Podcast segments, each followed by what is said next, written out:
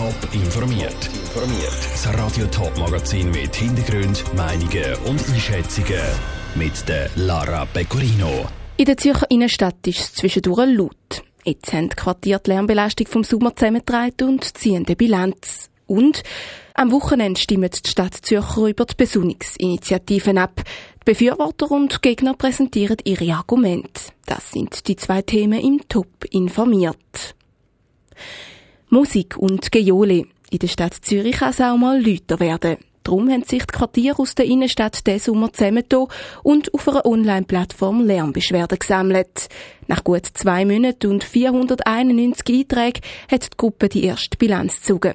Janine Gut berichtet. Die Plattform sei nötig gewesen, um zusammenzufassen, wo und wie gross das Problem mit den Lärmemissionen zu Zürich ist.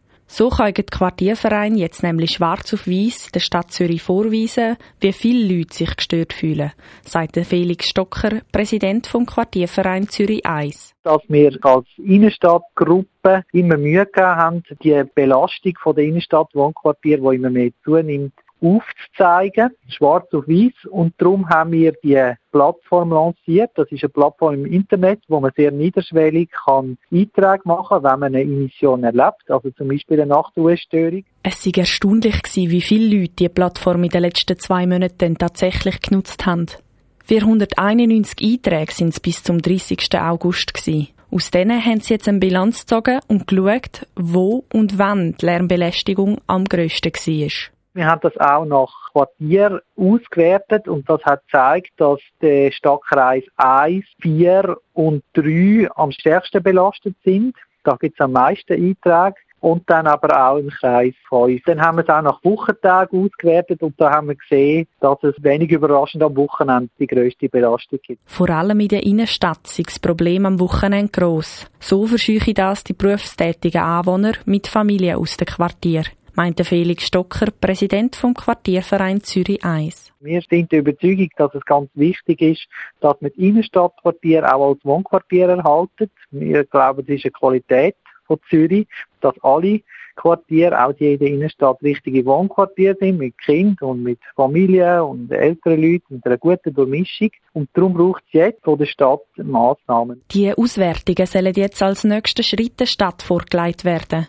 Die Gruppe wird bei der Stadt um Massnahmen bitten, damit die Leute in der Innenstadt auch wieder ruhiger schlafen können. Der Beitrag von der Janine Gut. So eine Massnahme könnte zum Beispiel Sicherheitspersonal sein, wo in der Stadt für mehr Ruhe sorgt, schlönt Quartier vor. Bei der Stadt heisst es auf Anfrage von Radio Top, dass sich die Auswertungen der Quartier mit den Beobachtungen der Stadt decken und dass eine sogenannte Gruppe Alltagslärm 3 ist, das Problem zu bearbeiten. Am Seeufer auf der Wiese liegen und sünneln. Gerade im Sommer ist das für viele eine beliebte Beschäftigung am freien Tag oder nach dem Feierabend. Was aber, wenn ein neues Gebäude so viel Schatten macht, dass Sünneln nicht möglich ist? Genau das soll mit der Besonnungsinitiative verhindert werden.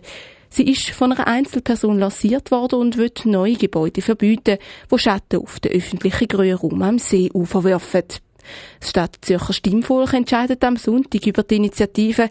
Luciane Iffeler mit einer Übersicht über Pro- und Kontra-Argumente. Zürich wächst nicht nur in die Breite, sondern auch in die Höhe. Das ist der Unterstützer von der Besonnungsinitiative aber ein Dorn im Auge, weil gerade die höheren Gebäude werfen viel Schatten. Am Seeufer sorgt der dafür, dass die Wiesen und die Berge nicht mehr so viel Sonne bekommen.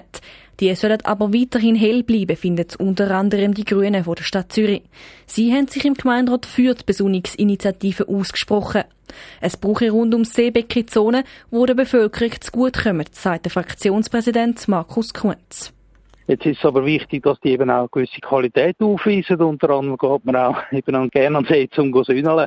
Und wenn jetzt natürlich rundum hohe Bauten erstellt werden, wie das zunehmend der Fall ist, dann werden die Gebiete immer mehr verschattet und verlieren so eigentlich ein bisschen von ihrem Aufenthaltszweck und von ihrer Aufenthaltsqualität. Das sieht auch die AL so. Auch sie unterstützt die Initiative. Die anderen Parteien im Zürcher Gemeinderat sind aber anderer Meinung. Die SP, die GLP, die SVP und die FDP lehnen die Initiative ab. Das Anliegen schüsse weit über das Ziel heraus, findet der Severin Pflüger, Präsident der Stadt Zürcher FDP. Es ist wichtig, dass es Sonne hat und dass die Leute dort flanieren können. Aber das wird bedeuten, dass man dort überhaupt gar nichts mehr ändern kann. Man kann nicht einmal mehr ein Maroni-Häuschen ersetzen oder einen kleinen Kiosk anbauen. Das wäre alles fundamental ausgeschlossen und das geht viel zu weit. Gleicher Meinung ist neben dem Gemeinderat auch der Stadtrat. Auch er lehnt die Besonnungsinitiative ab. Ob das Anliegen bei der Zürcher Stimmbevölkerung Gehör findet, zeigt sich am 26. September. Lucia Niffeler hat mit Gegner und Befürworter geredet. Der Sonntag stehen neben der Stadt Zürcher Besonnungsinitiative in der Region weitere Abstimmungen auf dem Programm. Die Winterthur entscheidet die Bevölkerung unter anderem über die neue Gemeinsordnung. National wird über die Ehe für alle und die 99% Initiativen abgestimmt. Radio Top berichtet am Abstimmungssonntag laufend über Hochrechnungen und Resultate. Top informiert, auch als Podcast. Mehr Informationen gibt's auf toponline.ch.